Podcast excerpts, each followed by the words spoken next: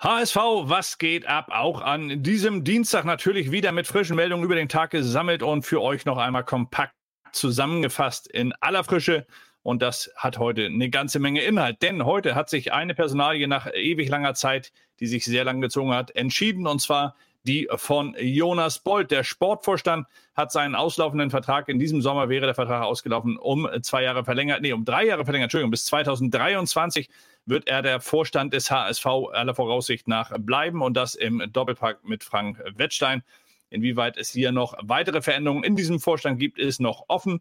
Da wird es mit Sicherheit in den nächsten Tagen noch die ein oder andere Meldung zu geben. Aber die gute Nachricht ist schon mal, der HSV ersetzt hier auf Konstanz und das in einer Personalie, wie ich finde, die sich nur logisch zu einer Verlängerung am Ende entschieden hat. Denn Jonas Bolt hat, das muss man einfach sagen, im Team mit Michael Mutzel natürlich und dem äh, Trainer Dani Thun zumindest in diesem Jahr einen sehr guten Kader zusammengestellt und scheint hier auf dem richtigen Weg zu sein. Und damit sind wir auch gleich beim Thema, denn sein Team, das Team um das Team Bolt sozusagen herum, nämlich Michael Mutzel, der Kollege Costa, der Chef-Scout und natürlich auch Horst Rubisch, der als letzter dazu kam, die drei Jungs. Sie sollen allesamt bleiben. Bei Horst Rubisch hat sich zuletzt wohl so ein bisschen, äh, ja, wie soll man sagen, so eine gewisse Müdigkeit eingestellt. Zumindest war heute da in der Morgenpost von zu lesen. Heute berichten äh, dieselben Kollegen davon, dass sich die drei Verträge bei diesen drei Mitarbeitern des HSV natürlich nach Möglichkeit mindestens genauso lange halten sollen hier beim HSV wie äh, der Kollege Jonas Bolt. Also, die drei, Mutzel, Costa und Rubesch, sollen ebenso bleiben wie der Sportvorstand Jonas Bolt. Und beim HSV muss man sich natürlich gerade in diesen Tagen auch auf eine ganze Menge Arbeit vorbereiten. Auch Jonas Bolt wird dort mit involviert sein. Zusammen mit seinem Kollegen Frank Wettstein, dem Finanzvorstand, wird er den HSV-Lockdown ein wenig begleiten müssen. Es werden Veränderungen vorgenommen werden müssen. Einige Veränderungen wurden ja schon während des ersten Lockdowns äh, vorgenommen und äh, werden sich jetzt auch in diesem Moment halten. Also bedeutet, dass äh, der HSV sich auf den Lockdown äh, vorbereitet hat. Die äh, Bild hat heute noch einmal ein bisschen darüber geschrieben, was sich dort alles beim HSV verändert. Unter anderem ist es natürlich für den Nachwuchs wieder so, dass man aus dem Campus ausziehen musste. Die Profis haben sich dort einfach, weil sie dort mehr Fläche haben, bereit gemacht. Mitarbeiter sind in Kurzarbeit geblieben. Viele waren ja noch in Kurzarbeit. Einige sind in Kurzarbeit geschickt worden. Das heißt, ab 10 Prozent Mitarbeiter ist es ja so, dass man dann am Ende die Kurzarbeit offiziell anmelden kann. Der HSV hat diese Quote definitiv erfüllt und wird sie auch in den nächsten Monaten noch erfüllen. Man versucht jetzt parallel einen Plan herzustellen, wie die Jugendlichen wieder langsam, der Nachwuchs wieder langsam herangeführt werden kann. Einzeltraining ist möglich.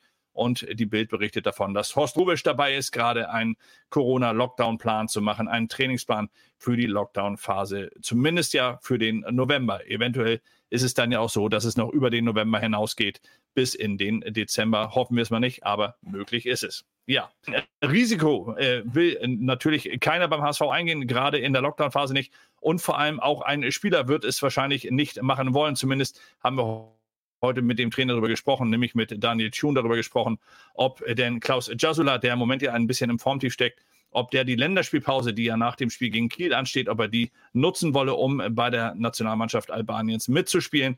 Der Trainer war sich selbst nicht ganz sicher, wie der äh, Spieler es handhaben möchte. Allerdings sagte er, dass beides Vorteile haben könne, denn zum einen ist es natürlich so, dass Jasula dort Spielpraxis sammeln kann, vielleicht ein wenig Selbstvertrauen tankt auf der anderen Seite ist es natürlich dann auch wieder so, dass Jasula, dem der Trainer heute eine nicht ganz hundertprozentige Fitness amnestierte und daraus ableitete, dass er derzeit Probleme hatte, dass Klaus Jasula sich hier in Hamburg natürlich deutlich komprimierter und vor allem natürlich auch äh, deutlich äh, besser vorbereiten könne auf das dann bevorstehende Spiel gegen den äh, VfL Bochum nach der Länderspielpause. Ja, und wo wir gerade dabei sind, Prognosen abzugeben, haben wir natürlich noch eine, und zwar bei Stefan Ambrosius. Der soll natürlich relativ begehrt sein, nachdem er in, in den letzten Spielen des HSV gute Leistungen äh, gebracht hat, haben sich neben dem DFB der U21-Nationalmannschaft, zu der er ja schon eingeladen war, wo er aber wieder abreisen musste, weil Manuel Winsheimer äh, positiv auf Corona getestet worden war, die U21 der deutschen äh, Nationalmannschaft, die ghanaische Nationalmannschaft und der HSV bemühen sich derzeit darum, ihn für sich zu gewinnen. Ambros Ambrosius, er ist sehr beliebt und ich hoffe nur, dass er sich mehr äußert als sein Berater. Sein Berater hat ihm letztes Mal fast eine ganze Menge zerschossen, aber hoffen wir einfach mal drauf, dass er diesmal dabei bleibt und dass er äh, diesmal dann auch wirklich weiß, woran er ist hier beim HSV. Denn ich glaube, der HSV hat ihm genau diese Chance gegeben, die er jetzt gerade nutzt. Und er sollte sie noch eine ganze Weile nutzen, um sich so richtig fest zu etablieren. Ich würde ihm raten, beim HSV zu bleiben, aber wer bin ich schon? Warten wir mal ab, wie er sich am Ende entscheidet dafür. Es wird auf jeden Fall arg um ihn gebuhlt. Ja, und dann haben wir noch einen, der schon wieder hart am Kämpfen ist, und zwar Rick van Drongelen. Rick van Drongelen nach seinem Kreuzbandriss und seiner Operation noch im Reha-Training, aber dort natürlich sehr fleißig. Der Holländer, er ist bekannt dafür, ein Mentalitätsspieler zu sein und genau das zeigt er jetzt auch in seiner Reha-Phase. Er ackert wie ein Irrer und ist gerade dabei, sich wieder ins Teamtraining zurückzuspielen. Im Dezember soll er schon langsam wieder einsteigen dürfen. Allerdings dann erst im Januar Vollgas gehen. Heute sagte der Trainer uns in der Trainerrunde, er wolle dort kein Risiko eingehen, kein unnötiges. Und er werde mit dem Holländer erst für die neue oder fürs neue Jahr richtig planen, um ihn dann auch wirklich hundertprozentig aufzubauen für die dann bevorstehende Rückrunde. Leider muss man dazu sagen, hat sich zu Rick van Drongelen ja zuletzt auch noch ein weiterer Spieler gesellt als verletzt, und zwar Bakariata. Und der wird, so haben wir es heute erfahren, oder so schreibt es auch die Hamburger Morgenpost, der wird auch am Montag in Kiel leider noch ausfallen. Er wird dort noch nicht spielen können. Er wird dann die Länderspielpause haben. Und danach, da bin ich mir sicher, ist er dann auch wieder dabei. Ja, so viel kompakt und schnell für heute. Das war's vom HSV für heute. Wir werden natürlich nachher im Blog noch ein bisschen auf die Personalie Jonas Bold eingehen und wie sich das Ganze zugetragen hat. Auf jeden Fall ist es noch ein weiter Weg für den HSV in dieser äh, Saison und wir werden die Saison weiter begleiten, heute, morgen und in den nächsten Tagen. Jedes Mal mit diesem Format, mit HSV, was geht ab am Abend, kompakt und schnell für euch da. Also, bis dahin, alles Gute und einen schönen Abend. Ciao.